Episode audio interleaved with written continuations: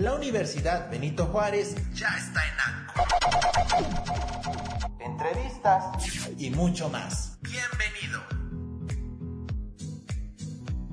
Excelente día tengan todos. Bienvenidos a este su espacio donde podemos hablar de excelentes e interesantes temas. Mi nombre es Ani Luna y como siempre es un gusto saludarlos. Y qué mejor que comenzar este día intentando lograr tener la mejor sonrisa.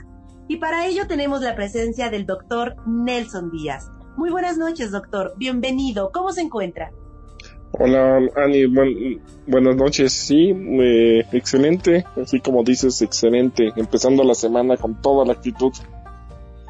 Me da muchísimo gusto, la verdad, que nos esté acompañando, doctor, especialmente con este tema de la mejor sonrisa. ¿Cómo lograr tener la sonrisa perfecta, que a lo mejor todo el mundo lo queremos, la queremos tener, ¿no?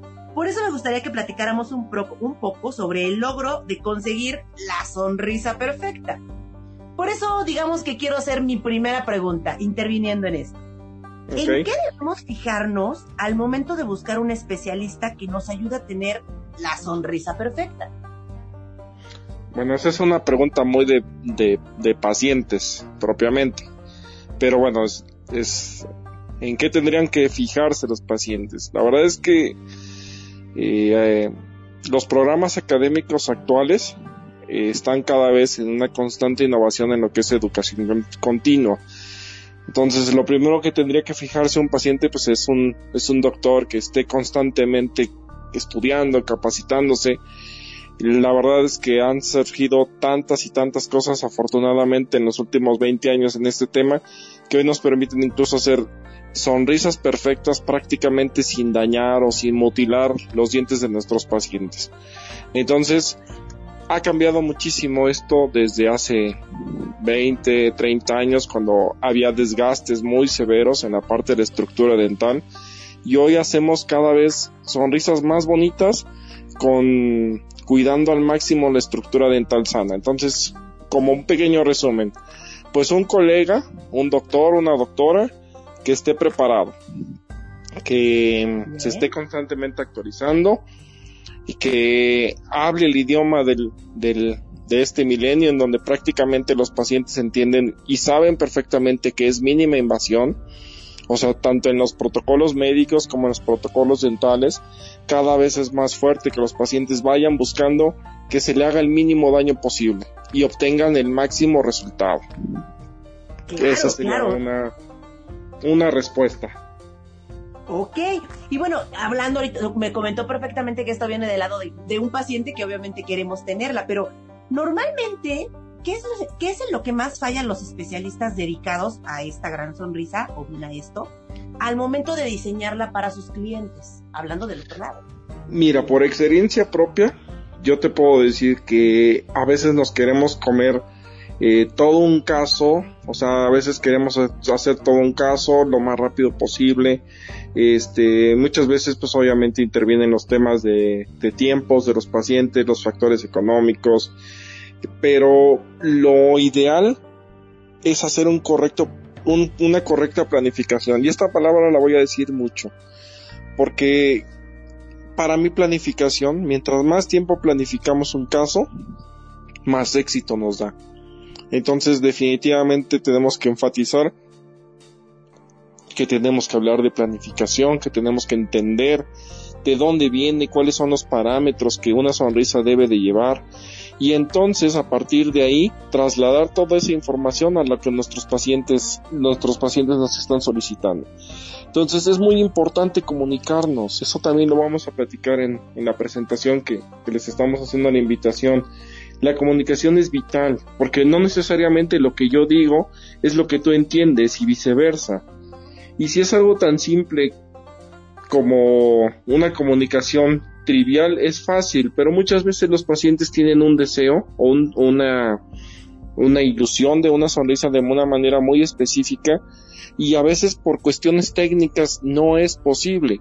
Entonces siempre tenemos que tratar de comer una comunicación que sea lo más abierta, lo más clara, para que el paciente pueda decir, ok, esto es lo que voy a recibir, nosotros como equipo también esto es lo que podemos hacer, se tiene que hacer algo previo, no se tiene que hacer algo previo, no, es es cada paciente es diferente, cada paciente llega con necesidades diferentes, entonces es importante planificar y, y obviamente basándonos o sustentarlo en un diagnóstico, un diagnóstico totalmente preciso. Bien.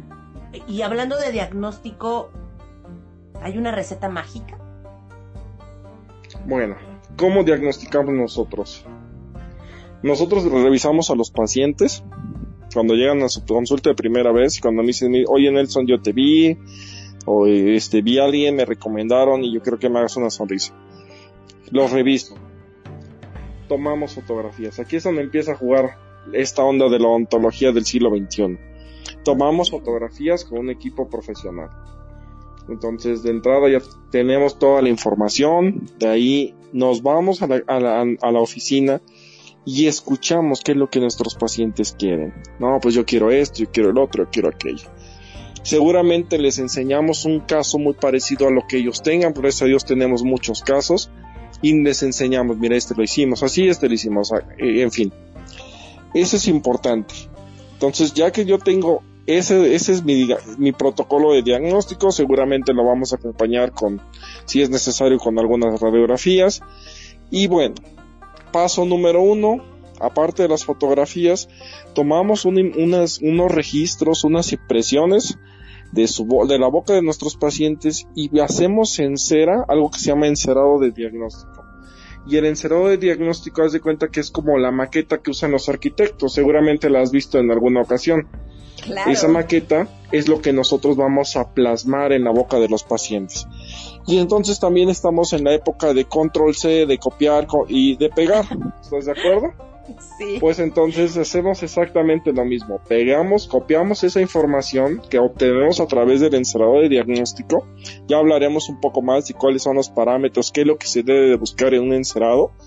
Y entonces pegamos, llevamos esa prueba a la boca de los pacientes y, en, y los pacientes ya tienen una referencia de algo de cómo pueden quedar sin que yo haya hecho ni un solo desgaste en sus dientes. Entonces eso ya les da una pauta de dientes largos, dientes cortos, tamaño, posición, lo que sea que ellos estén buscando, nosotros ya lo estamos pensando resolver desde aquí.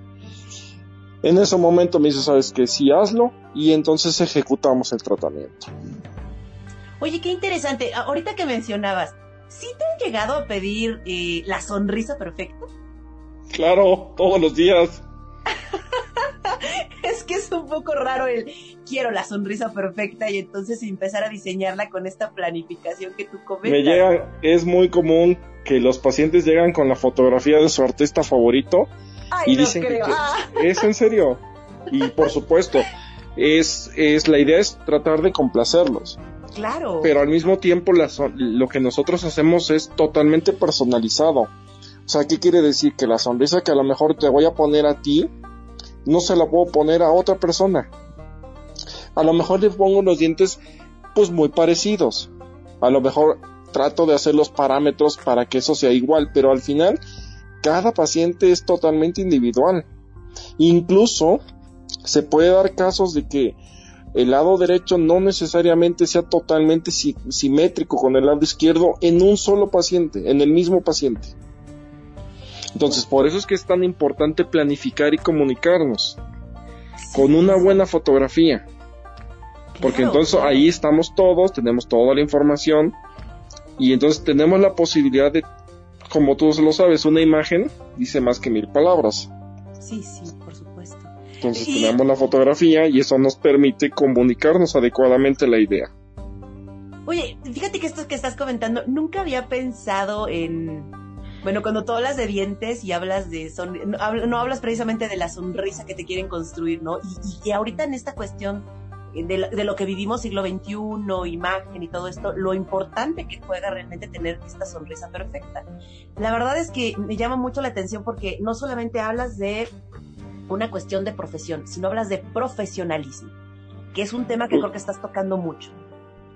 Mira, tuve la fortuna de, de, o he tenido la fortuna de dar algunas conferencias para universidades y como yo tuve también obviamente y sigo estudiando, nunca paras, este, maestros, grandes maestros, eh, trato de compartirles esto al, a los alumnos o a, los alumnos que toman clases, cursos conmigo, ahorita que voy a dar una conferencia para la universidad, bueno, para la Universidad Benito Juárez, que me hizo favor de, invitarme, quiero contarles esto, o sea, desde el punto de vista de, bueno, yo ya llevo casi eh, 17 años de experiencia, haciendo sonrisas prácticamente ya de manera exclusiva desde el 2014, 2013.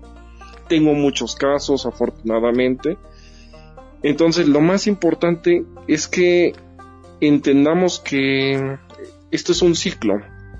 Tenemos que hoy hoy me toca compartir, en su momento tuve que aprender y seguir aprendiendo, pero dirles las cosas como son, o sea, por a veces desgraciadamente vemos las fotografías de un caso quedó maravilloso, pero no sabemos todo el proceso que hay detrás, todo el proceso que hay de cómo se planifica, cómo se ejecuta, cuáles son los procesos, todos los pasos, para que al final sea un éxito el tratamiento. Oye, con eso que me estás diciendo, la verdad es que ya estoy a punto de llevar la foto de, la, de mi artista favorito para que me consigas la sonrisa perfecta. No había pensado en eso, pero creo que sí voy a llegar contigo para que la consigas. Oye, ¿qué consejo le darías a los jóvenes especialistas entonces? Nunca dejen de estudiar. Ese sería el primero.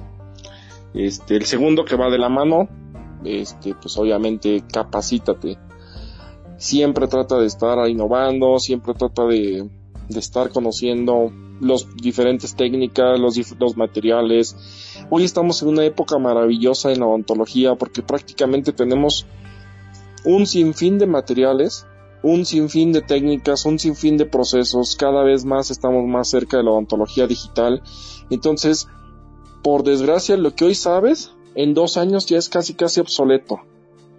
Entonces, eso nos obliga a mí, por ejemplo, que, que tengo la fortuna de dar conferencias, me obliga constantemente a estar leyendo, no solo lo que yo ya hice o lo que yo estoy haciendo, sino obviamente leer, porque vienen nuevos materiales y tienes que estar en, siempre pensando en, ok, pues esto tiene una vida útil de dos, tres años y en dos, tres años ya viene otra cosa y así sucesivamente.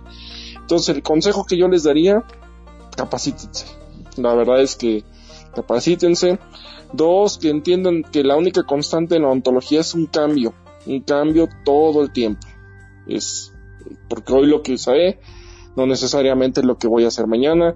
Te voy a poner un ejemplo, cuando yo estaba en la UNAM haciendo el posgrado, me enseñaron a hacer las cosas de una manera. Yo salí en el 2013, 2014. Y hoy hago las cosas de una manera totalmente, no, no diferente, pero mucho más conservadora de lo que a mí me enseñaron. Y eso fue hace seis años, imagínate. Oh. Entonces, yo hoy cuando presento las conferencias me baso en artículos que tienen 8 o 9 meses que salieron. Claro. Entonces, antes estoy seguro que no me, no me dejarás mentir, cuando tú abrías un libro, el libro que sea, por ejemplo, lo abrías en el 2020, bueno, en el 2010, y veías ese libro, ibas a la bibliografía y traía, traía, artículos o traía referencias de 1980, de 1990. ¿Estás de acuerdo? Había un 30, 20, 30 años de desfase. Nosotros hoy en día estamos preparando conferencias con artículos que salieron en enero. Sí. Entonces, es prácticamente como el modelo APA, ¿no? O sea, hay que, hay que estarlo este, renovando cada año. Sí, sí, totalmente. Entonces, eso es lo que yo les diría a los, a los, a los futuros colegas y a los a los recién graduados, no sé qué, tipo de público vamos a tener en la, en la plática, pero bueno, me voy a dirigir a los dos, ¿no? a los futuros colegas, nunca, nunca dejes de aprender. Yo llevo ya en esto.